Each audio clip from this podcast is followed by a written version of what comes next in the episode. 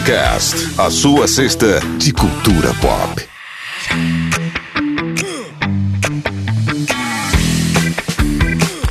Eu sou Michel Gomes, o Friday Cast está começando e hoje vamos falar sobre a representação do fascismo no cinema. Agora, a bancada mais bonita do Brasil. Oi, eu sou o Cris Bertoldi e fogo nos fascistas! Fala pessoal, aqui é o Anderson Rocha e a cadela do fascismo está sempre no cio. Olá, gente, eu sou a Renata e eu digo, não há razão pra gente temer o ovo da serpente, né? Porque a serpente já existe, ela tá aqui, ó, dentro de cada um de nós. Eu sou o Renato e o Cris roubou minha abertura, então não tenho mais o que dizer, né? Só que fascistas não passarão. Acho que todo mundo que ouve o Friday Cast há mais de cinco episódios percebeu as mudanças de protocolo e, inclusive, duas novas pessoas aqui na bancada do Friday Cast. Eu diria dois novos membros. Dois novos membros. Parece nome de dupla sertaneja, mas não é. É a Renata e o Renato. Tudo bom com vocês, gente? Tudo ótimo, Michel.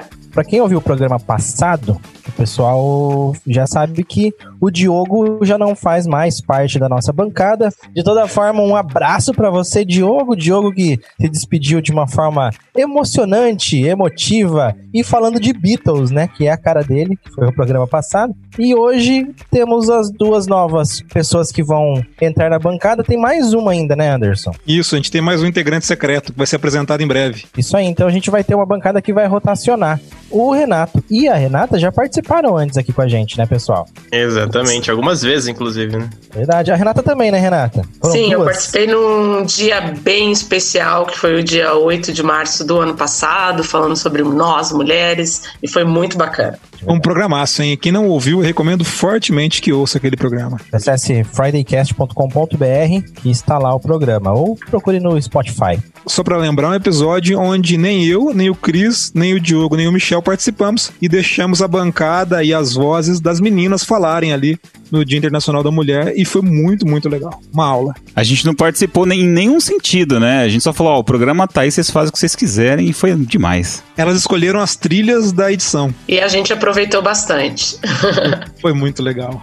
De deixa um beijão pra Cíntia, pra Maria Joana e pra Pri do Michel também que participaram daquele programa. Beijo, meninas. É isso aí. Então, a partir de hoje, temos algumas mudanças no Friday Cast. Inclusive, se você der um pulo em fridaycast.com.br, você vai ver que nós estamos com uma identidade visual nova. O site tá novão, bonitão. Demos uma renovada no Friday Cast. Deu aquele fôlego novo. Tá bonito. Eu tô, tô feliz. E vocês, meninos? Ah, na verdade, tinha uma bosta. Não, tô brincando.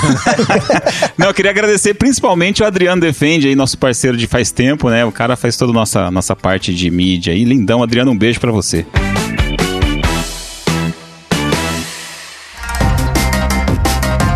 E você já sabe que o melhor lugar para encontrar as suas coisinhas legais, os seus livros, HQs, miniaturas, board games, aquela action figure lindona que você pode me dar de presente no Natal, é lá na Shogun Livraria, em Maringá. Em Maringá, ela fica na Vida São Paulo, número 451 ou se você não está na cidade de Canção, não pertence a esse belo município do Paraná, você pode acessar shogunlivraria.com.br e vai encontrar na internet o estoque completo da Shogun Livraria. Então vai lá, vê o seu item mais legal, o seu colecionável que você está afim e faz a festa lá na Shogun Livraria.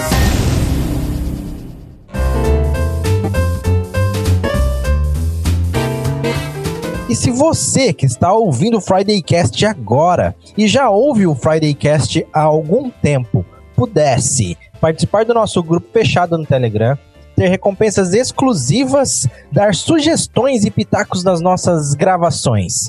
O que você acha disso? Você pode! É só acessar fridaycast.com.br barra apoie, ser um apoiador e fazer parte do nosso grupo super legal no Telegram.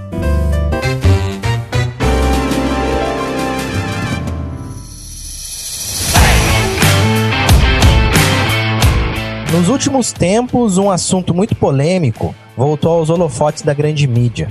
O que começou como movimentos isolados da extrema-direita ganhou força nos últimos anos, com cada vez mais pessoas clamando por uma nova ditadura militar no país, paralelamente com a ascensão de grupos nazifascistas. No Brasil, essas pessoas pedem pela intervenção militar no Congresso e no STF e defendem com unhas e dentes o presidente da República, que já mostrou em vários momentos sua afinidade com essa ideologia. Mas isso não é de agora. O Brasil passou por dois períodos de ditadura.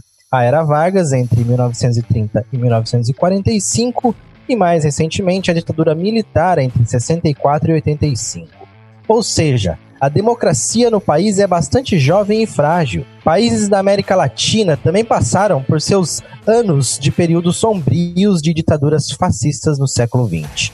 Mas a origem desse termo, o fascismo, data da Europa no começo do século passado, presente no Partido Fascista da Itália e do Partido Nazista da Alemanha antes e durante a Segunda Guerra Mundial.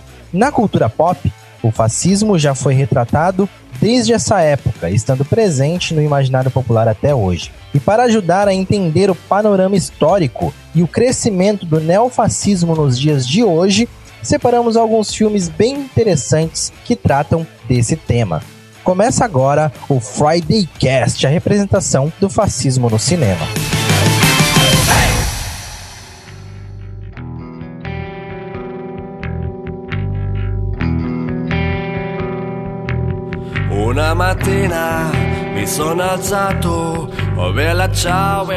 Antes da gente entrar direto no tema e falar sobre os filmes que retratam aí, né, é, o fascismo no cinema, acho que a gente poderia aqui falar um pouco sobre o que é realmente o fascismo. Existem algumas é, algumas confusões aí no meio do caminho, né? Sobre fascismo. O fascismo virou sinônimo de algumas outras coisas. Aproveitar a Renata aqui, inclusive, para explicar um, um pouquinho pra gente o que exatamente foi o fascismo. Como a gente fica pensando um pouco aí para entender o fascismo, a gente tem que entender da própria história, né? Então, o fascismo tem esse caráter mesmo italiano, quando a gente chama para história o Mussolini, mas também tem o caráter de Hitler, quando a gente pensa na Alemanha. Se eu for pensar sobre o fascismo em si, eu posso dizer que o fascismo ele tem algumas características é, bem básicas, né?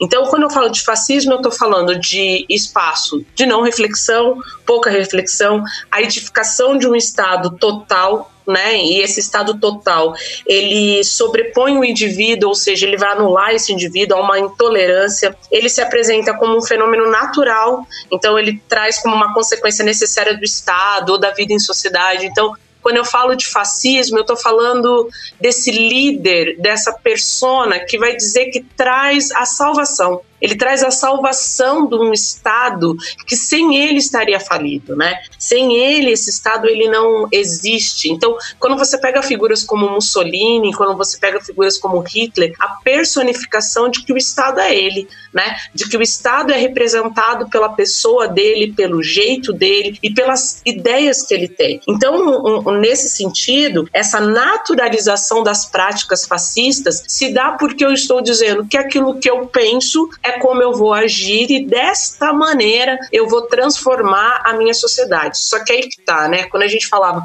do fascismo é, de Mussolini ou do nazismo do Hitler, a ideia era que os fascistas fossem uma ideia política, né? É, que eles poderiam transformar a política Hoje, quando a gente fala nesse novo fascismo, nesse neofascismo, não tem mais a ver com ideia política. Na verdade, tem a ver mais com uma disseminação de ódio, né? Contrário a tudo que existe e que eu possa conquistar, né? Então, as práticas fascistas, elas sempre vão revelar a desconfiança, elas vão ter uma desconfiança do conhecimento, da ideia de quem poder entender, né? E eu tô falando tudo isso, gente, a partir de uma leitura de um livro da Márcia Tiburi, que chama Como Conversar com o Fascista. E aí ela diz pra gente que o fascismo é cinza e monótono, enquanto a democracia é multicolorida em constante movimento. E aí, o grande lance do fascismo é a não liberdade, porque a liberdade é ter que conviver com o outro, né, Michel? E se eu não convivo com o outro, outro, meninos, eu não tenho e eu não preciso ter liberdade. Então, pensando na nossa história, a gente passou por movimentos assim, e eles estão retornando, se repetindo. Alguns historiadores acreditam que a história é cíclica, então ela se repete, ela vai se repetir com outras roupagens, com outras figuras, mas a gente precisa prestar atenção no que ela continua repetindo. Então, quando eu estou falando de fascismo, eu estou falando, na verdade, de como essas pessoas se comportam. Né? Um fascista se comporta como? Ele se comporta baseado na intolerância, na disseminação do ódio e na ideia de que há inimigos imaginários que um grande líder, um grande mito pode salvar. A gente pensa em fascismo e até como sinônimo de nazismo, né? Mas hoje a palavra fascismo acabou ficando mais evidente uma coisa para separar historicamente é que o nazismo ele é quase um spin-off do fascismo, né? Ele é uma derivação. Porque ficou muito bom isso. mas é, é, é para fazer, para falar em linguagem de cultura pop. É, mas é verdade porque o Hitler ele se espelhou muito no Mussolini. Sim, né? sim. Inclusive quando o Hitler subiu ao poder ele já teve todo o apoio do Mussolini ali e o próprio Mussolini deu, digamos assim, um aval, né, para para todas as políticas que o Hitler estava implementando ali na, na Alemanha. Então, assim, você pode pensar que o fascismo é o, a origem desse tipo de pensamento político. E o nazismo, ele é uma derivação para trazer mais para a realidade alemã ou daquilo que o Hitler acreditava, né, em termos de raça e tudo mais. Mas a, a Renata citou a Marcia Tiburi, eu posso citar dois livros que eu acho assim essenciais para essa, essa discussão também, e quem quiser vá atrás porque vale muito a pena ler. Um é o Fascismo Eterno, do Humberto Eco, é um livreto uhum. muito pequeno e muito fácil de ler, assim, numa sentada você lê, que ele apresenta 14 pilares fundamentais do que ele entende ser o fascismo. Tem que lembrar que o Eco viveu o fascismo na Itália. Ele era criança durante o fascismo na Itália e ele vai relatando até experiências pessoais dele com o fascismo italiano. E o segundo, eu li essa semana para gravar esse programa. É Como Funciona o Fascismo, do Jason Stanley que é um professor é, americano, e ele escreve esse livro e ele faz 10 pontos em que a gente consegue identificar o fascismo na sociedade de hoje. E eu, vou, eu não vou explicar cada um deles, mas eu vou citar os 10 pontos, porque eles são bastante perceptíveis, assim, quando você fala de fascismo, até no fascismo histórico ou no fascismo atual. O passado mítico, a ideia de levar o passado, a ideia de propaganda, que é bastante característica do fascismo alemão, o anti-intelectualismo, que é bastante evidente naquela época e hoje, né? O Goebbels tem aquela frase famosa, né? Que toda vez que eu ouço a palavra cultura, eu pego a minha pistola, né? Se anti-intelectualismo faz parte da ideia do fascismo, a irrealidade Quer dizer, essa ideia de criar inimigos que não existem, histórias fantasiosas que não existem, para justificar tudo o que está acontecendo. A hierarquia, de que há uma noção de, de mundo onde pessoas são melhores do que as outras, muito baseado no darwinismo social, que ainda existia como teoria científica naquela época. A vitimização, né, o fato de que o fascista acha que ele perdeu os direitos, ele perdeu o acesso às coisas, ele perdeu as coisas porque outras pessoas de outras raças ou de outras classes sociais tomaram dele, então ele é a vítima de tudo. A lei e a ordem, que é a frase do Reagan famosa e também foi usada pelo Trump recentemente, né, a lei e ordem como justificativa para fazer qualquer coisa, porque as pessoas não se mantêm dentro da lei e da ordem. A ansiedade sexual, porque o fascista ele mantém um controle muito apertado sobre o sexo dos outros, né? Os homens alemães só podiam é, ter relações sexuais com as mulheres que fossem alemãs também. A ideia de que a raça não pode ser contaminada e que o estrangeiro está aqui para contaminar sexualmente a sua raça, ele vai estuprar suas mulheres e aí você deixa, vai deixar de ser puro. A ideia de Sodoma e Gomorra, que existe um lugar que é impuro no mundo e precisa ser purificado, como as cidades míticas da Bíblia. O fascista vê em alguns lugares do mundo a degeneração, né? Grandes cidades que são cosmopolitas, metrópoles que têm pessoas de várias etnias, aquilo é uma Sodoma e uma Gomorra. E por fim, o trabalho liberta.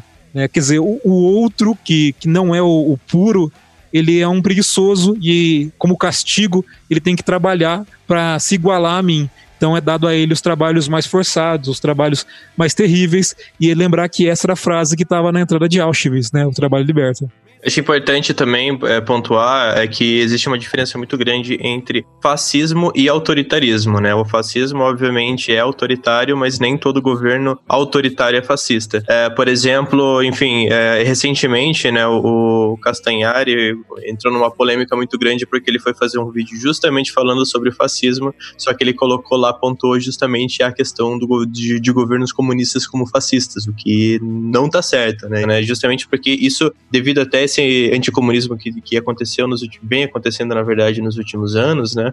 Uh, enfim, no mundo todo, mas no Brasil aqui está muito forte. As pessoas acabam relacionando muito uma coisa ou outra, mas elas na verdade não têm a ver, tirando talvez essa esse ponto ali desse autoritarismo que acaba que possam ter praticamente todo tipo de, de, de governo, seja comunista, seja capitalista, seja fascista. A gente precisa entender esses conceitos, né? Se a gente está dentro de movimentos neofascistas hoje, entender conceitos não é a cara desse movimento, né? Não é a cara você compreender o que é comunismo, o que é socialismo, o que é fascismo, o que é autoritarismo, o que é ditadura. Então, se a gente não consegue compreender esses conceitos, muito pouco a gente consegue avançar dentro de uma, de uma cultura ou dentro de uma ideia para que a gente possa falar, né? Eu, como cientista social, muitas vezes é, me deparo com pessoas dizendo assim: ah, mas eu gosto desse governo porque ele prometeu ser contra o comunismo. E eu fico pensando: que comunismo ele está falando?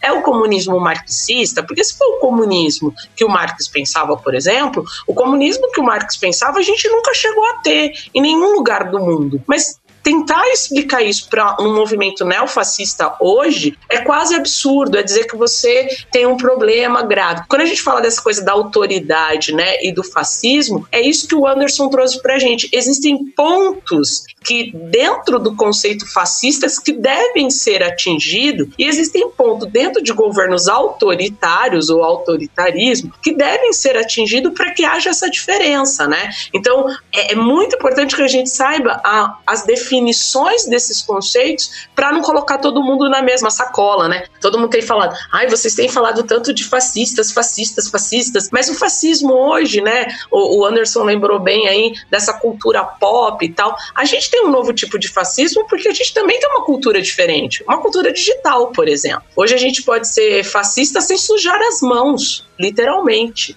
A gente pode ter um perfil e, e destilar o nosso ódio, destilar aquilo que a gente não gosta, sem precisar nem aparecer, nem dar a cara tapa para dizer eu sou a cara disso. Né? Então, só para a gente tomar cuidado um pouco para não colocar tudo no mesmo pacote, né, galera?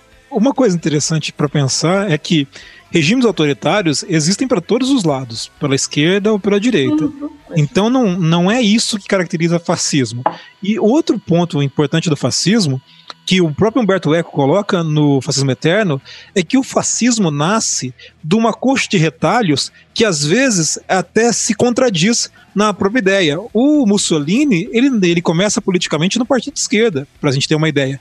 E ele só vai se tornar um radical de direita, um extrema direita, quando ele percebe que a esquerda não dá moral para ele, né? Ele escrevia nos jornais de esquerda, ele era um jornalista e colunista de jornais de esquerda. E ninguém dava muita bola para ele, ele vai radicalizando o discurso, radicalizando, e vai vendo que o pessoal ultraconservador da, da Itália daquele momento, ultranacionalista, começa a ouvir, a ler a coluna dele, ouvir os discursos, e ele começa a se caminhar para aquele lado. Mas quando ele junta as ideias para formar esse, esse pensamento político, que o Hitler vai fazer de maneira muito semelhante, ele junta um monte de coisa desconexa. Ele, o, o Mussolini vai buscar no Império Romano expressões artísticas, expressões de ideias que tentem reforçar um passado mítico, uma coisa gloriosa, que a gente sabe do ponto de vista histórico que nunca aconteceu. O mais fácil de provar isso é a ideia do Hitler com os arianos, né? Assim, se uhum. houve uma raça ariana e se existiu essa etnia, provavelmente de origem é, da Índia, do hoje, onde hoje é a Índia, e habitou parte da, da Europa, é, assim, ele não deixou grandes traços, ela provavelmente, se existiu, não é, não é fundadora de uma raça alemã, mas isso não importa. O importante é que eu faça as pessoas acreditarem nisso. Se há contradições no meu discurso, não faz diferença. Outro exemplo da, da Alemanha, o Hitler pregava uma nação cristã, ele não era extremamente religioso, mas ele tinha apoio da igreja. Por outro lado, a gente pode entender que o, o nazismo é paganista né, vários símbolos nazistas. Houve uma tentativa do nazismo na década de 30 de reimplantar a figura de Odin como o deus supremo da Alemanha, né, substituindo o deus, o deus cristão e Cristo por Odin e pelo Siegfried, que é um herói mitológico da mitologia nórdica. Então, assim, ele é todo contradicente entre ele mesmo. Não, não dá para dizer que existia uma estrutura que a gente pode trabalhar como ela sendo bastante é, linear. O nazismo, ele é, ou o fascismo, ele é meio que uma coxa de retalhos, né? Ele fala um pouco sobre essa, essa questão de que é isso que a gente tem visto hoje, né? Eu disse, alguém me questiona, eu falo que eu não disse. Porque eu, eu não preciso demarcar um espaço, né? O governo autoritário, ele vai ter muito claro qual é o regime que ele quer, a oposição à liberdade e tal. O fascismo, ele vai falar assim, olha, nesse momento me serve isso e eu estou dizendo. Ao ponto que, se eu tiver que voltar atrás, eu vou voltar atrás, mas isso não significa que eu deixei de pensar, mas eu estou arquitetando. Eu não sei se vocês viram é, um documentário que se chama Menino 23, que fala um pouco da ideia do nazismo no Brasil é, na década de 30, a partir de uma família chamada Rocha Miranda, que é uma família no interior de São Paulo que tem uma, uma fazenda e ela traz cerca de 50 crianças negras de um orfanato no Rio de Janeiro para trabalhar como escravo em 32 nessa fazenda. Conta um pouco dentro desse documentário que o Getúlio Vargas flertava muito com Sim. o nazismo naquele período, né? A gente tem os integralistas, então a galera cantando, é, marchando,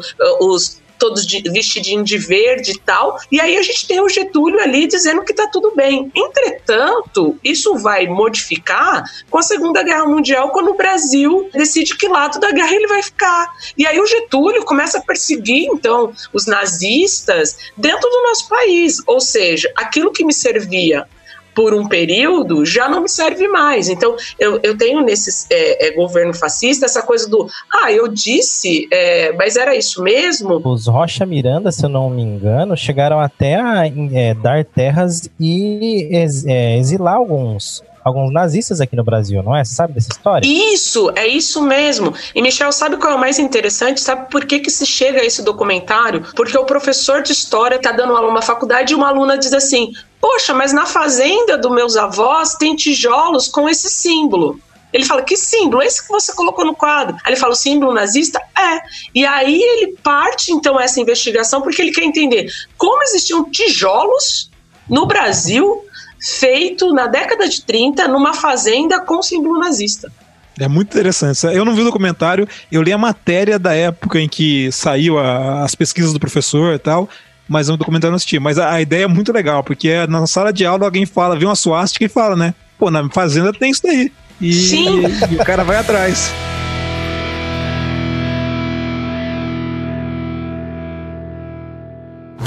Nazi ain't got no humanity.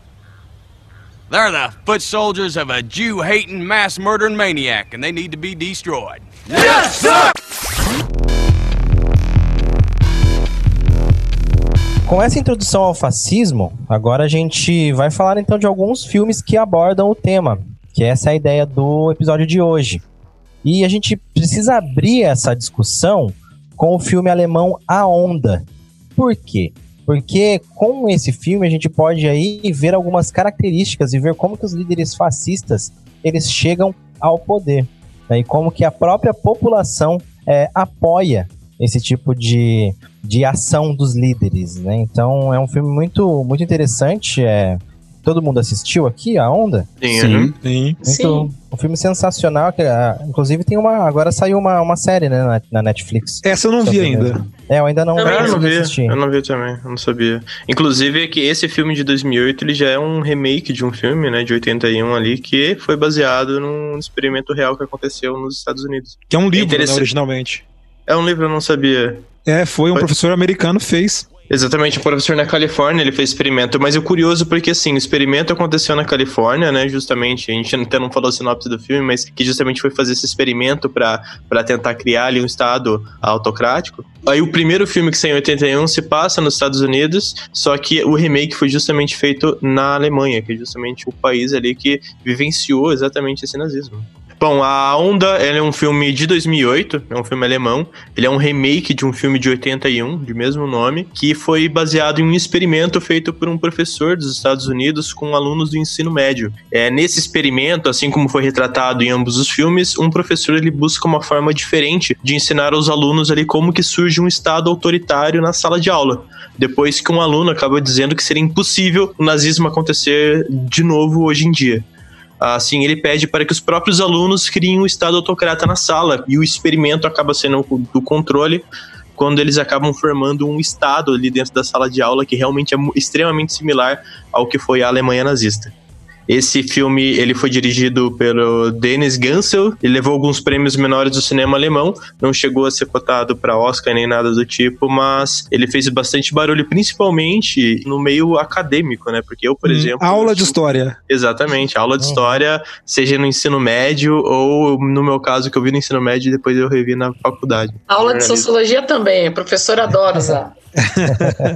Esse filme é, é maravilhoso porque ele é uma ilustração em miniatura, né? Quase uma maquete do que foi o fascismo alemão, né? Você tem ali, to, todos não, mas vários dos elementos que representaram aquele período da Alemanha, de novo ilustrados no filme. Eu acho muito legal no finalzinho do filme, já me adiantando, quando ele lê para os alunos as cartas que eles fizeram para explicar o que, eles tinham gostado da onda, né? Que a onda é o movimento que eles chamam, não é nazismo, é a onda. Tem até o, o comprimento de mãos e tudo mais, Sim. como o Zig Heil, o alemão. E aí ele, eles leem lá e um eu, eu era eu sou rico, nunca precisei de ter nada, tal, e a onda é uma coisa que tipo, ah, me deu uma motivação porque eu não tinha motivação. Aí o outro, ah, eu sou pobre, ninguém nunca gostou de mim, nunca tive nada, e a onda me deu um lugar para ficar. Quer dizer, eles mostram um grupo de garotos, como quase todos adolescentes, que estão ali desiludidos, meio sem saber o que fazer da vida, né? Aquela coisa de, da adolescência perdida ali. E você dá uma motivação não diferente dos trabalhadores alemães no começo da década de 20, no século passado, né? Você tem uma galera ali que tá totalmente desiludida, passando fome também. Pós-Primeira Guerra, não foi? É, pós-Primeira Guerra. Pós -guerra. Um país completamente quebrado, né? Quebrado, e as pessoas assim, porra, tudo que você me der tá bom porque eu não tenho nada, né? A Alemanha naquela hiperinflação, as pessoas passando fome. Então eu acho que esse sentimento que impulsiona. A Alemanha sofreu, a Alemanha sofreu sanções, né? No final do Demais, Tratado de Versalhes acabou com a Alemanha. É, quando a gente fala desse da, do, da onda e vê os alunos falando, que o Adorno ele diz assim que a personalidade autoritária ela tá presente no psiquismo de cada indivíduo. Então as pessoas querem o poder, elas querem ser assim, né? Só que elas só precisam de um incentivo. Então muitas vezes eu sou professora de ensino médio e a gente percebe que os alunos quando falam assim, ah, adolescente tá, não quer nada com nada, espera, dependendo do que foi interessante, né? Para ele, Sim. como indivíduo. Eu tenho um amigo que tem um síndrome do pequeno poder e ele foi ser fiscal da eleição. Ele falou, cara, Qualquer pessoa que pisava fora da linha já dava esporro. é, imagina então fiscal de vestibular, então, né? De qualquer coisa, cara. O cara é fiscal de eleição já colocou a camisa do TRE lá e já estufou o peito e falou: aqui quem manda sou eu. É. Tem outro experimento também que também virou filme, que mostra muito dessa questão do, do, do poder, né? De, de, como que, usando uma frase bem clichê, mas essa questão de como o poder corrompe, é, é, eu não lembro agora o nome do filme, mas é um experimento que, se eu não me engano, também aconteceu nos Estados Unidos, da prisão, que colocou colocou alunos como prisioneiros e outros alunos como os guardas da prisão. É, o, o experimento de aprisionamento de Stanford, né? Stanford, né? é isso, Stanford, é esse mesmo. E mostra isso também, né? Exatamente essa questão de como que as pessoas acabam sendo extremamente autoritárias dado a mínima oportunidade para elas. Tem um outro experimento que é de um cientista, acho que da área de psicologia, de psiquiatria, chamado Stanley Milgram, que é o experimento é o de choque. Milgram. Isso, do choque. Ele é judeu, ele sofreu na Segunda Guerra Mundial e ele faz experimento para provar que as pessoas são ruins não porque elas são assim más de verdade, é porque elas entram na onda, não diferente do que a Ana Arendt falou do, uhum. da banalidade do mal, ele fez um experimento, aí um experimento psicológico, não filosófico, né, que é o da Ana Arendt, ele fez um experimento mesmo ali de para mostrar que as pessoas, elas entram, resumindo o experimento dele. Eles pegavam uma pessoa, colocavam numa cadeira, amarrava e chamavam o outro e falavam o seguinte: "Você vai dar choque naquele cara que tá na cadeira e aqui tá os botões, dê choque nele". E o cara dava choque. E aí, no final, você, mas por que, que você deu choque? Porque mandaram. Mandaram dar choque, eu fui lá e dei choque no outro. É, tinha transferência da culpa, né? A culpa não era minha, a culpa era de quem tava mandando. É, exatamente. É. Isso é. que acontecia justamente com os cidadãos alemães, né? Foi o que é, o que, é o que a Ana Arendt defende Sim. e depois até criticada, como se ela estivesse defendendo os nazistas, né? Mas assim, ela tava mostrando que as pessoas, elas não sentiam maldade naquilo, era o mundo delas. Outro elemento interessante para mim que no filme apresenta de característica do fascismo é o líder carismático. Porque o professor lá, o Rainer Wagner, ele era super carismático, tanto que ele vai dar uma aula que ninguém estava interessado em uh, ouvir, em assistir, mas a turma enche a sala porque era ele, né? E ele uhum. até pergunta no começo: vocês vieram fazer aula de autocracia para quê? Ah, porque na outra aula é o professor chato lá, então a gente vê aqui. E ele é um professor de educação física, né? É, é, e tem isso também, né? E como que é sempre mais legal, né, Renata, física, do que os professores de sociologia. Não, mas eu acho assim, é sempre o mais legal e assim, ele recebe uma tarefa que não é da alçada dele em si e que ele entende como ele deve fazer essa relação da conquista com os alunos ali. Acho que é por isso que muitas vezes os nossos governos adoram falar em movimentos como escola sem partido e tal, porque é essa visão que o professor é aquele aquele que planta, de alguma maneira, a, a ideia, a ideologia na cabeça do aluno é, a partir do momento que, porque por mais ali que ele, ele tenha uma, uma direção e tal, que eu acho que essa crítica que a gente pode fazer também, é que ele tem uma direção, ele não sabe exatamente o que ele vai dar de aula, né? Uhum. Ele ganha aquilo lá. Então ele, ele vai fazer. E aí ele começa a ver a direcionamento que ele pode dar para comprovar que há uma existência, né? De que aquilo é possível. É, mas eu acho curioso essa questão de líder carismático, porque aí você vê realmente as diferenças culturais, né? Porque hoje a gente vai ver um vídeo do Hitler dando aqueles esporros, falando qualquer coisinha, a gente não acha, acha tudo menos carismático, né? É. E até trazendo pros dias de hoje, meu, cara, desculpa, mas como que um Bolsonaro da vida é carismático. o carisma não é essa coisa do. Não é essa coisa do é, ser uma pessoa adorável e tal. Hum. O carisma é quando eu olho para alguém e eu Você entendo que aquela pessoa tem um dom. Ela tem um dom, um dom, uma capacidade de falar aquilo que eu não consigo. Capacidade de falar bosta, no caso do Bolsonaro? Exato. Exato, mas é um monte de merda, um monte de bosta que as pessoas falam e que você fala, que as pessoas, vocês não, né, mas as pessoas falam que elegeram em quatro paredes. E aí elas escutaram aquilo sendo falado em rede nacional. Então, tipo, uhum. ótimo. Ótimo, e... esse é o carisma, entendeu? Dele. Uhum. A capacidade de dizer. Porque eu já li isso, porque eu tenho uma mania, por ser cientista social, de ler comentários. De qualquer coisa eu leio comentários. E eu li uma vez um comentário alguém que dizia assim: ele fala o que a gente não tem oportunidade de dizer para todos. Então esse é o carisma dele. Tem outra característica que Humberto Eco coloca no livro também, que a gente vê lá no 1984 do Wells, que é a ideia de uma língua nova, né? Que a gente pode pensar que esse tipo de líder carismático é aquele cara que quase usa uma linguagem nova, porque é uma linguagem tão simples, tão rasa, tão é, desprovida de ambiguidades, que é tão importante para quem tem um pensamento mais complexo, que ela é mais fácil de ser absorvida. A gente pode colocar que esse populismo é uma característica do fascismo também, né? É, esse populismo é nem todo populista é fascista, mas os fascistas não, sim, são populistas. É uma característica, querendo ou não. Essa ideia de trazer a mitologia do grande líder para si mesmo é uma característica. Tem que lembrar que Tem um episódio do, do Black Mirror, que é o Valdo, Valdo Moment. Nossa, ótimo. Isso. É, é, um exemplo grande, né, de como que uma figura com esse tipo de ideologia, que na verdade não, não é uma figura real, né, enfim, só bosteja tudo que tá falando, inclusive relacionaram muito na época com o próprio Trump e o Bolsonaro aqui no Brasil, que é justamente essa figura que tá falando o que muita gente tá falando, tudo aquilo que é fácil de falar e que muita gente que tá ainda mais numa sociedade em que as pessoas já estão é, saturadas de, de, de, todo o resto que tá acontecendo. Né? Nazi ain't got no humanity. They're the foot soldiers of a Jew-hating, mass-murdering maniac, and they need to be destroyed. Yes, sir! Bom, esse foi o filme A Onda, então, de 2008. E essa discussão, ela cai no nosso próximo filme da lista, Afinal, o nosso próximo filme é Ele Está de Volta. É um filme de 2015, também é um filme alemão, e a sinopse rápida dele é mais ou menos a seguinte: logo após cometer o suicídio em seu bunker, né, na, na, Alemanha no final da Segunda Guerra Mundial, o Hitler ele acorda na Berlim de 2014, como se o tempo não tivesse passado. Então, desorientado, ele tenta voltar ao poder em 2014. No começo, ele é tido ali como um comediante que só está imitando Hitler, mas logo ele ganha popularidade e recebe cada vez mais apoio aí na sociedade alemã. E vai muito desse, desse carisma que a gente está falando aqui, que a gente estava falando no filme anterior, certo? Sabe o que é mais genial nesse filme?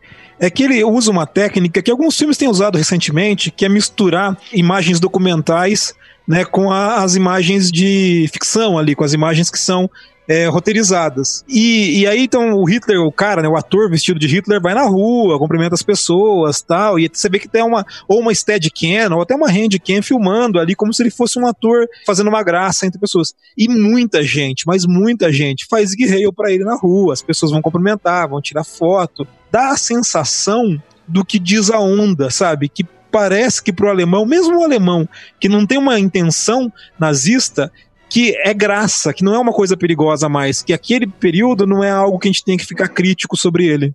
Vou pensar na política brasileira, essa era um pouco do que acontecia há uns quatro anos atrás, cinco anos atrás, quando a gente ouvia as declarações do presidente eleito.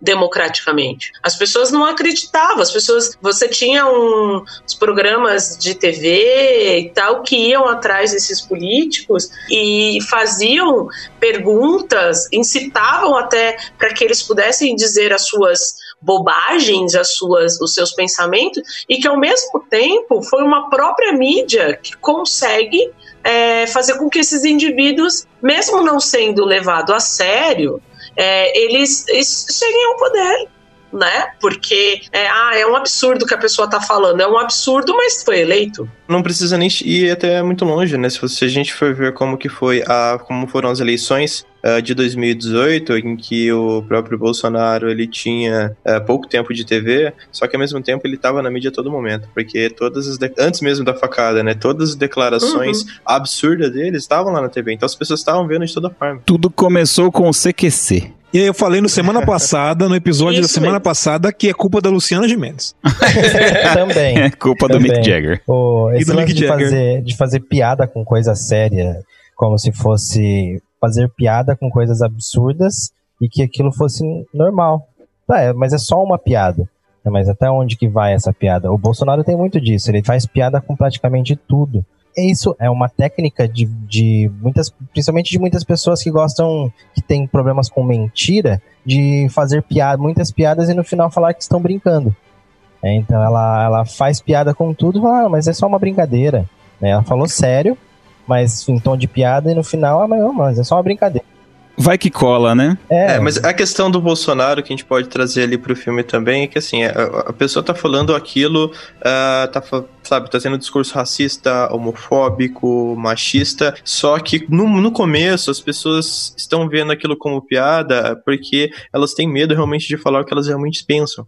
Então muitas pessoas que desde aquela época já é, compactuavam com tudo que, que ele estava falando, elas não, não falavam justamente pelo medo de serem ridicularizadas, de serem excluídas perante aos outros. A partir do momento em que as pessoas, cada vez mais um número grande, começam a levar o que ele está falando a sério, elas começam a aderir àquilo. A gente está fazendo esses paralelos com nossa, nossa realidade aqui, que não é tão distante do filme, só seis anos atrás, uma, um meme que tem corrido a internet, de vez em quando ele aparece, é uma cena do filme com o ator que representa o Hitler ali, dizendo que em 33 ninguém foi enganado, né? As pessoas uhum. ouviram o discurso dele porque concordavam com, com o que ele pensava e elegeram ele por isso e tem uma cena de um cara de arma tentando matar ele. Uh, o filme é meio que essa contradição, né? Porque quem acha o Hitler é, ressuscitado, não sei se é ressuscitado, mas transportado no tempo, é um produtor de televisão, né? E ele começa a andar com o Hitler e tentar produzir esse cara, porque ele acha que é assim, vai dar alguma coisa para ele. E aí o discurso do Hitler vai ganhando. E ele não se via aquela coisa acontecendo de novo. Como a gente falou no, na onda, é, é, um cara que também que não imaginava que eu ia dar pano para um, um cara tecer esse tecido horroroso que ele tá tecendo. E rapidinho esse novo Hitler vai ganhando sucesso. Eles vão marcando isso no filme com views de YouTube, né? com seguidores e tal. E ele vai ganhando e o cara fica apavorado que ele tá promovendo o Hitler e no final ele quer matar o Hitler. Mas assim, tem essa relação do nosso presente com aquele passado que será que as pessoas não pensavam assim e não não estão fazendo de novo porque elas nunca se arrependeram de verdade? Cara, você falou uma coisa muito interessante que é, é desse meme do filme do Hitler, que o, os líderes autoritários eles chegam ao poder pelas vias democráticas. Sim, então, o Mussolini Hitler, e o Hitler sim, foram eleitos. Exatamente líderes de hoje em dia, tem, a grande maioria dos líderes, eles acabam chegando de forma democrática e de lá utilizando o próprio jogo democrático, né, a própria política, as leis, as normas políticas como elas, elas já estão estabelecidas, eles conseguem justamente derrubar essa democracia. Inclusive naquele livro como as democracias morrem, eles falam um, um pouco disso, né? Sim. Como que aos poucos os governos autoritários conseguem derrubando a liberdade, derrubando a questão da mídia. É, por exemplo, Erdogan fez isso na Turquia. Você Orbán, vê, na várias... Hungria. Isso, exatamente. Só para fazer um adendo, assim, todos esses livros que a gente está citando vão estar tá lá na postagem, ou no Spotify, ou no fridaycast.com.br. Se você está interessado em ler algum deles e descobrir um pouquinho mais, procura lá que você vai, vai encontrar as referências. Nazi ain't got no humanity. They're the foot soldiers of a Jew-hating, mass-murdering maniac, and they need to be destroyed. Yes, sir!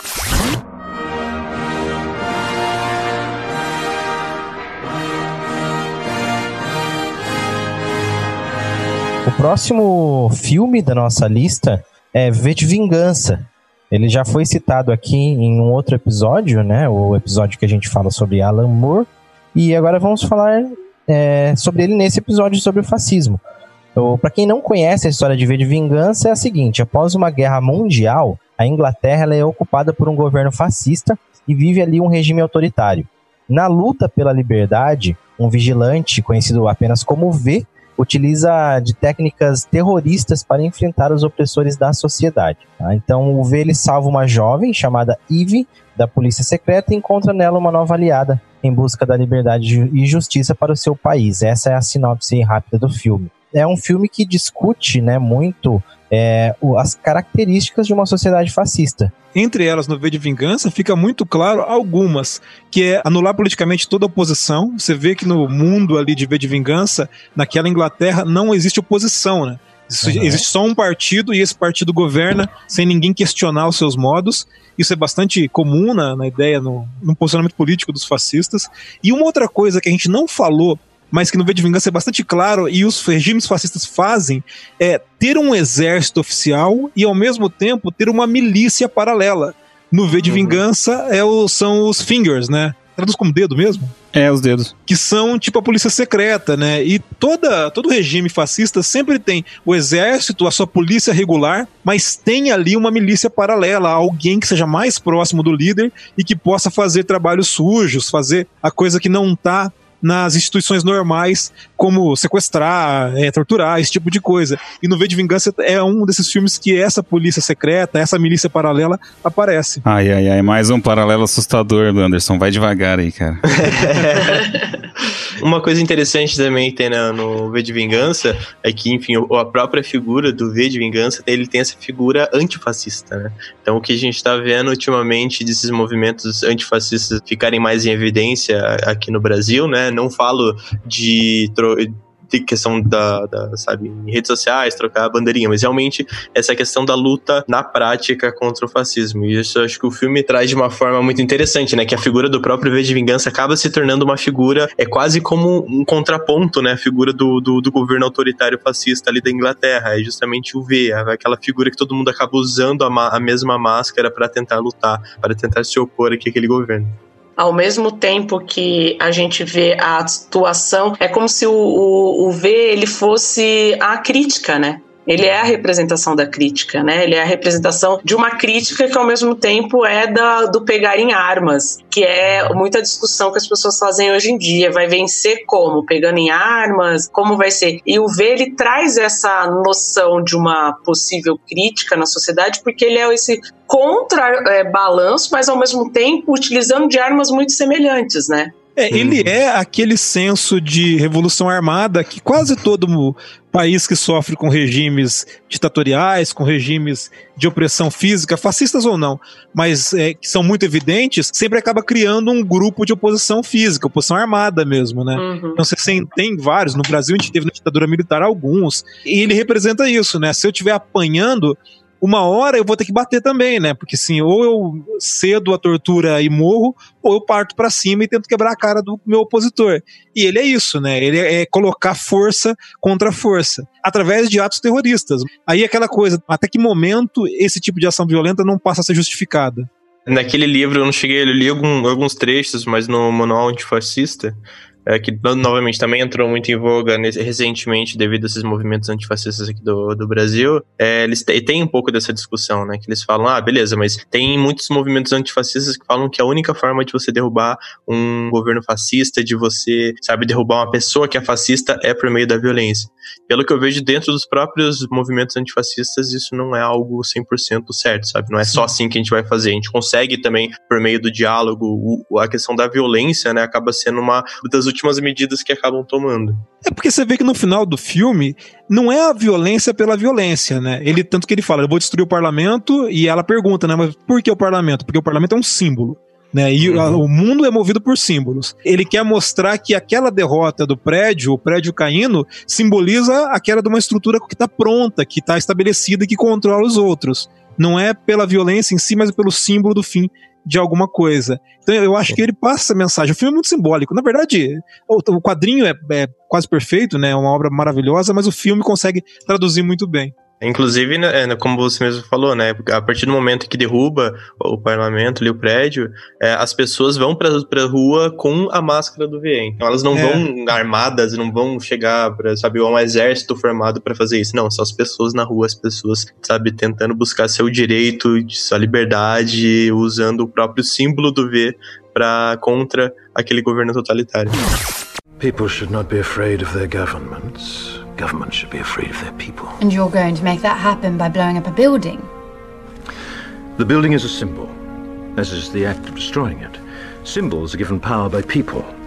Alone, a symbol is meaningless, but with enough people, blowing up a building can change the world.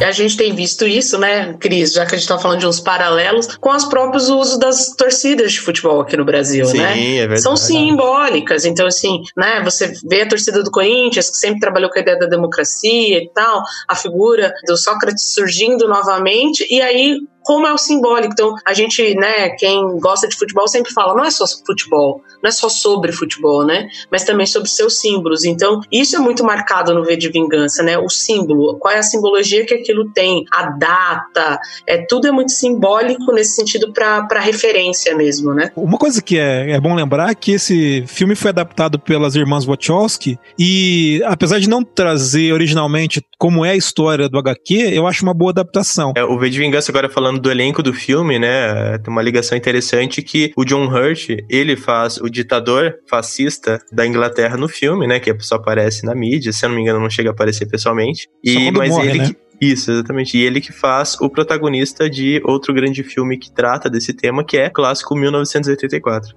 É, na verdade, essa era, essa era a ideia. A gente vai falar então agora de 1984, né, o filme baseado aí no clássico de George Orwell. E o filme ele fala é, sobre uma sociedade autoritária governada por uma figura intitulada Grande Irmão. Nesse país fictício, o jovem Winston Smith, que é o John Hurt, é um funcionário público cuja função é reescrever a história para colocar os líderes do país e seus aliados sempre de forma positiva. Então, esse lance de você reescrever a história é muito, muito. Foi colocado de uma forma, de uma forma muito legal no livro e no filme. As escapadas românticas aí do, do Winston com a Julia proporcionam a sua única fonte de distração, mas os políticos eles desaprovam o relacionamento. É um filme de 84, é um filme muito bom, ele não tem grandes efeitos, ele é mais focado na história mesmo, mas ele tem muitos paralelos com o V e com, né, a gente tá falando de autoritarismo aqui, de fascismo, na verdade, e tem muitos paralelos, né? É, o controle da mídia talvez seja um dos mais fortes. Achei importante colocar o 1974 nessa lista para representar todos os filmes e obras que trazem essa temática, né? Romances distópicos, filmes distópicos como, enfim, Admirável Mundo Novo, é, Fahrenheit, que também, enfim, viraram filmes, de, porque justamente trazem alguns dos é, elementos muito importantes, como o Michel disse, né? O controle da mídia, o controle da informação, é, essa questão de você ter um, um ódio, né? Usar o ódio como uma ferramenta de controle, como no próprio filme e no livro tem, né? Os dois minutos de ódio. Pô, Mas eu acho muito irônico a forma como alguns elementos ali de justamente de autoritários surgem no- na obra, no 1974. Por exemplo, a TV que a gente hoje, a gente vê a TV, a gente usa a TV pra assistir as outras pessoas, no livro e no filme não, né? É justamente pela, pela TV que as pessoas têm controle de você dentro da sua casa, ou seja, tem uma câmera dentro da sua TV que tá te observando 24 horas por dia. E também essa questão, né, do... Eu não lembro agora exatamente o nome, né, mas tem os departamentos do governo que tem o Ministério da Verdade, que é justamente onde o protagonista trabalha para mudar a verdade, tem o Ministério da Paz, que é justamente o Ministério da, da, guerra. guerra deles. Eu acho que tem um paralelo legal com a Alemanha nazista por causa da, da propaganda e do jornalismo. Ah, uma das primeiras coisas que, quando o Hitler começa a juntar pessoas que pensavam um pouquinho sobre estratégia ao redor dele, e o Goebbels é um dos mais importantes nesse sentido, era demonizar os meios de comunicação da época. E uma das primeiras coisas que a propaganda nazista faz é dizer que os jornais da Alemanha são controlados por judeus, portanto, são, eh, não podem ser confiáveis. E aí você cria um outro ministério de comunicação, uma outra instituição de comunicação que vai prover aquilo que é verdade para as pessoas. Então, não leia os jornais, não leia a mídia formal, porque a mídia formal é controlada pelo meu inimigo, pelo nosso inimigo, e, portanto, ela é- não é de confiança. e leia só o que eu disser para você, porque, claro, eu sou seu grande líder e eu sou sim de confiança. Então, o 1984 traz esse paralelo com o nazismo de controle da comunicação como uma forma de controlar as vontades, né? Quem tem controle da narrativa controla tudo o que é experimentado, né? Seja história, seja, sei lá, gastronomia, né? Tudo que está ao redor é experimentado da forma que alguém uma única pessoa, um regime autocrático vai determinar que tem que ser feito. E eu acho que o filme traz esse fato ou esse pilar do fascismo pra gente também. Aí, Cris, cadê o paralelo com o Brasil 2020? Ô, Anderson, daqui a pouco quem tá ouvindo vai querer mudar de país, cara. pois é, A gente tá né? vivendo Cês- num filme, então. Fica chamando de a Globo, Folha de São Paulo de veículos comunistas, né? Pra não pode ler esse veículo, tem que cancelar a assinatura, né? Desses veículos aí. Então, uma característica importante do fascismo é anular intelectualmente os outros, né? Assim, só eu posso pensar. E mesmo que o que eu pense seja errado, seja de alguma coisa, de alguma maneira provado cientificamente, ou de outra forma que está errado, só eu posso dizer isso, né? Então, a comunicação, seja ela jornalismo ou publicidade, ela se torna um grande empecilho e uma grande arma a ser controlada, né? Não, Anderson, você tá basicamente resumindo 90% do Twitter agora, né?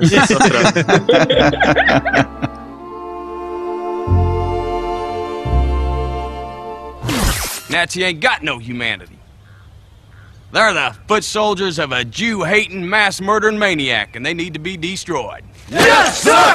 Chegamos ao último filme do- da discussão de hoje, o pesadíssimo Uma Outra História Americana, de 1998.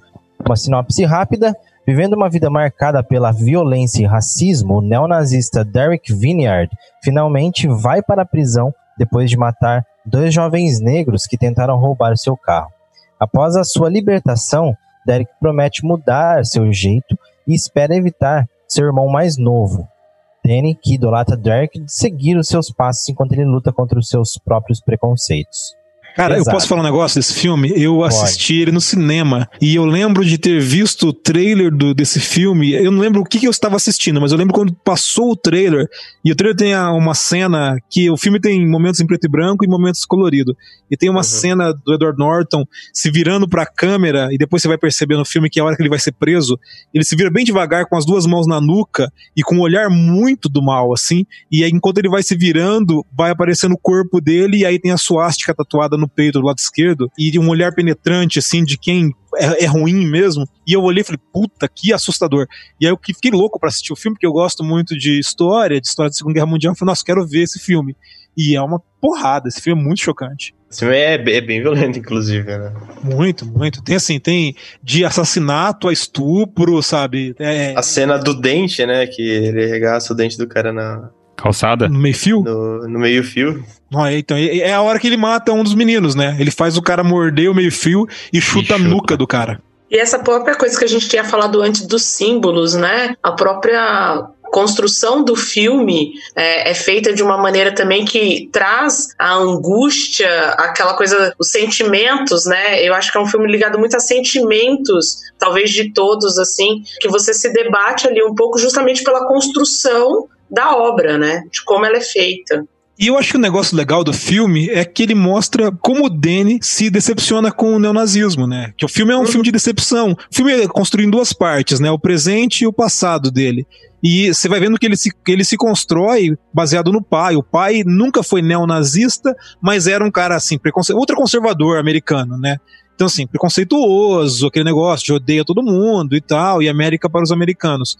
E, e ele cresce com isso. O pai é morto por pessoas negras num, num, num ato de violência, e ele vai acumulando esse ódio e vai indo pro nazismo. E quando ele é preso, preso para ele legitimamente, porque ele é preso por matar duas pessoas de uma raça inferior. Na cabeça dele, ele não é herói.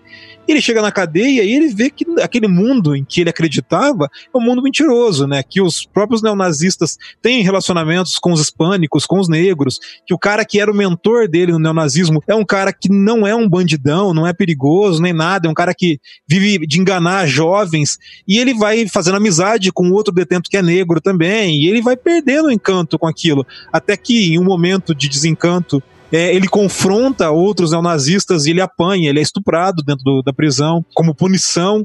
E aí ele vai vendo que não é, que aquele é um mundo em que ele entrou, mas que as pessoas que ele achava que acreditavam de verdade naquilo, não acreditavam. E quando ele sai, ele tenta salvar o irmão de entrar nesse mundo, e aí ele é visto como um pária pelos ex-colegas, né? Então eu acho que é um filme legal porque ele mostra a decepção do cara com esse mundo todo. né? Eu achei interessante também pontuar como que é, e, sabe, fazer essa indagação, como que surge um nazista, sabe? Como que surge um fascista? Cara, surge devido à própria sociedade ali, né, cara? A própria família, a família é extremamente conservadora. Isso, obviamente, né? Tô falando de um, de um purachismo do, do, do pouco que li sobre isso. Mas pegando outras obras do cinema também, uma mais recente, né? O Jojo Rabbit, fala um pouco disso, né? Toca Sim. um pouco nisso. Os nazistas, eles estão lá, soldados nazistas, aquele pensamento nazista acontece por quê? Porque desde o começo, desde quando é- se é criança ali, você tá colocando esse tipo de pensamento na cabeça. Obviamente, uma, uma pessoa que é de uma família extremamente conservadora, que esse, um, sabe, tem um pai próximo ali que é extremamente racista, extremamente homofóbico, extremamente machista, a, a chance dele crescer com esse tipo de pensamento replicando, ou às vezes até pior, é muito grande.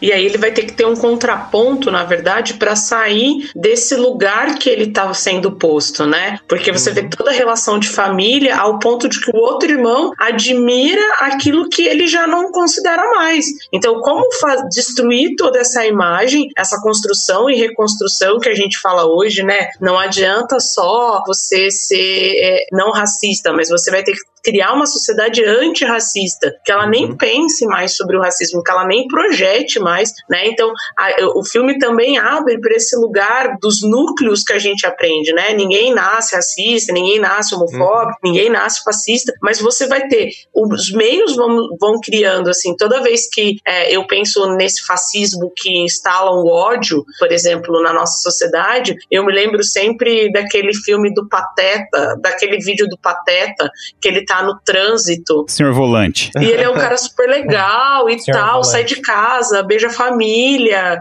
e tal, não sei o quê. E de repente, dentro do trânsito, ele simplesmente vira outra pessoa, né? Anderson Rocha é assim. Sou eu. Anderson é o senhor volante. Nisso, tem um, um- um outro filme também do Michael Douglas, que ele sai de dentro e vai arrebentando tudo também. Um dia de fúria. Dia de fúria, é Isso. verdade. E, e aí você pensa Saudoso assim. Joe Schumacher. ele vai mostrando para aquela sociedade. Eu acho muito emblemático a cena que ele entra dentro do, do tipo de um McDonald's da vida, entra e fala, mas não é desse tamanho, não é aquela coisa, tipo como se dissesse assim, da onde vem isso que nos faz acreditar em vocês, isso que nos faz acreditar. Então, acho que o filme também toca nisso, né, dos meios que se vive e como dentro desses meios se desconstruir ao ponto de modificar essa sociedade. né? Bom, finalizamos aí a, a parte dos filmes que falam é, sobre nazismo, fascismo, né? Claro, a gente não abordou todos aqui, a gente trouxemos alguns para essa discussão. E um outro filme legal para se pensar também esses períodos, né, fascistas, autoritários, é O Labirinto do Fauno, que mostra ali é, o período em que o Franco, Francisco Franco, esteve né, num, num governo autoritário na Espanha. O Labirinto do Fauno me desperta algumas emoções, né? ao mesmo tempo que ele é um filme até bonito, digamos, né? Ele também é um filme muito triste e muito pesado, mas ele conversa também um pouco sobre esse tempo, né? Sobre governos autoritários. Alguém tem mais algum filme para indicar aqui? Pensando nesse programa, eu pensei em dois. Um foi a frase da Renata no começo, Ingmar Bergman, O Ovo da Serpente. E sabe que outro filme que é legal de pensar fascismo também, que assim, é outra pegada? O Grande Ditador, do Sim. Charles Chaplin. Duas indicações pra gente pensar e quem quiser ver filmes que se relacionam, que tem como se aproximar do tema, fica aí duas dicas. É um recente, então, é, para não, não, não chover num- numa olhada aqui dessas indicações é, de todos aqui, é o Jojo Rabbit, recentemente, né? Como eu disse, traz um pouco dessa questão de como que surge, né? Como que surge um, um nazista, como que surge um fascista. Enfim, um filme que retrata sobre um jovem que tem um amigo imaginário, que é o próprio Hitler, né? Ou a versão dele do Hitler, né, de tudo que ele recebe da própria mídia alemã, da propaganda nazista, e de como que ele acaba mudando muito o conceito dele a respeito dos próprios judeus quando ele conhece uma menina judia que está escondida na casa dele. E dá pra fazer um paralelo interessante interessante, né? Apesar de ser um filme de comédia, com o último filme que a gente discutiu, que é o próprio Outra História Americana. E acho que a gente pode falar de algum dos filmes também que conta a história de pessoas que vivem esse processo, né? E esse olhar. Por exemplo, A Menina que Roubava Livros é um filme que traz um pouco do como que a sociedade ali se viu, né? Eu acho que um, um dos pontos altos do, do livro, desse filme, por exemplo, e que também é um livro, é a queima de livros, né? Em praça pública. Essa coisa do, do vamos queimar os livros, vamos tirar o conhecimento e, esse conhecimento que não deve ser feito e ao mesmo tempo que é a busca dela, né? A busca dela é poder entrar na casa de alguém que tem uma biblioteca que pode é, fazer com que ela, ela pense sobre isso e ela, ela faça alguma coisa diferente ao mesmo tempo que esconde alguém, né? Então acho que é, é um filme também que é bem bacana da gente pensar sobre as pessoas envolvidas, né? O olhar também dessas pessoas envolvidas que ao mesmo tempo é, precisam entender o que, que são esses governos para propriamente sobreviver a esses governos. Pegando gancho sobre essa questão da queima de livros, né, de justamente o que o fascismo faz, que é, é combater o intelecto, né, a cultura, é, é, o Fahrenheit 451, tanto o livro Nossa, e sim. quanto o filme do Truffaut também, não lembro agora o ano, né, mas são, é bem interessante para trazer isso e também alguns outros filmes e obras, novamente, até como eu falei sobre, se eu não me engano, 1974, mas outras obras que falam sobre sociedades distópicas. O próprio é, Admirável Mundo Novo é, é, muito importante quanto a isso, Laranja Mecânica, tanto o filme do É. Kubrick quanto o livro, e também né, um- trazendo uma obra mais infanto-juvenil que é o Jogos Vorazes. E a gente pode também se estender a outros filmes que contam esse período também histórico, assim como a Renata falou, né, da menina que roubava livros. A gente tem clássicos aí como a lista de Schindler, né? O pianista. Temos o pianista, A Vida é Bela, O menino do pijama listrado. O Menino do Pijama Listrado, é verdade. Um outro filme que eu lembrei agora, assisti recentemente de novo, e que faz um paralelo muito interessante, é o Escritores da Liberdade, que é um filme muito legal. Ele conta a história real de uma professora que era uma professora de literatura, que foi lecionar num colégio de pessoas é, de baixa renda nos Estados Unidos, né? E ela encontrou uma classe que estava repleta de preconceitos e de guerra de gangues. Então eram os latinos é, em guerra de gangues com os, os asiáticos, com, com os negros, né? E ela, ela in- introduz ali nessa sala a leitura do Diário de Anne Frank. E eles começam a se enxergar na Anne Frank do período nazista e começam a fazer paralelos e ali ela consegue unir a turma. É muito bonito, é, até porque é baseado em fatos reais. Então é bem interessante e eles, esses alunos eles escrevem diários, né? E eles, esses diários eles são depois publicados em forma de livros, de um livro que chama Escritores da Liberdade. Então é um livro bem legal que faz um paralelo entre um período atual com o período, né, que a gente tem comentado aqui também.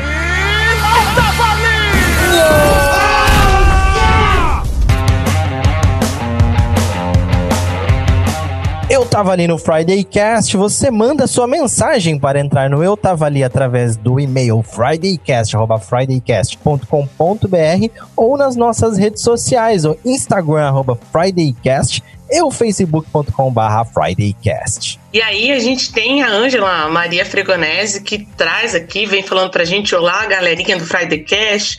E aí ela toca nos assuntos que eu acho muito bacana, né? Com certeza, Ângela, com a minha presença aqui a gente vai trabalhar um pouquinho mais com esses assuntos. Então ela diz que ela ouve os programas, os episódios, mas ela queria saber se a gente também é capaz, né, de encarar aí temas mais sérios, como o Dia Internacional da Síndrome de Down, o racismo.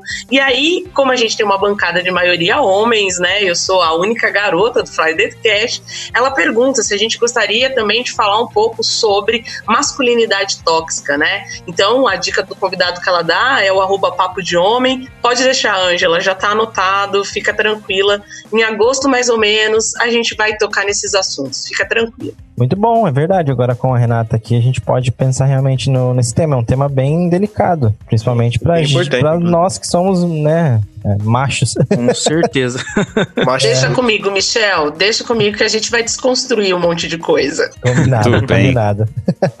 Temos também aqui o recado da Natália Ferlin, que participou do episódio sobre como seria o mundo sem bandas. Ela mandou o recado aqui pra gente. Adorei participar, ficou divertido demais. Parabéns, pessoal. E mandou um beijo grandão pro Diogo. Um beijo grandão pro Diogo também, seu lindo. É, o Diogo que não está mais entre nós. E, Que Nath, pesado. um beijo pra você também. Foi muito, é muito bom. A Nath já participou também outra, em outro programa com a gente, é a segunda vez que ela participa. E está aberta as portas do Friday Cast, sempre que quiser participar. O programa ficou bem legal. Quem não ouviu, né? Ouça Ficou lá em mesmo, Friday ficou Cast. mesmo, vale muito a pena.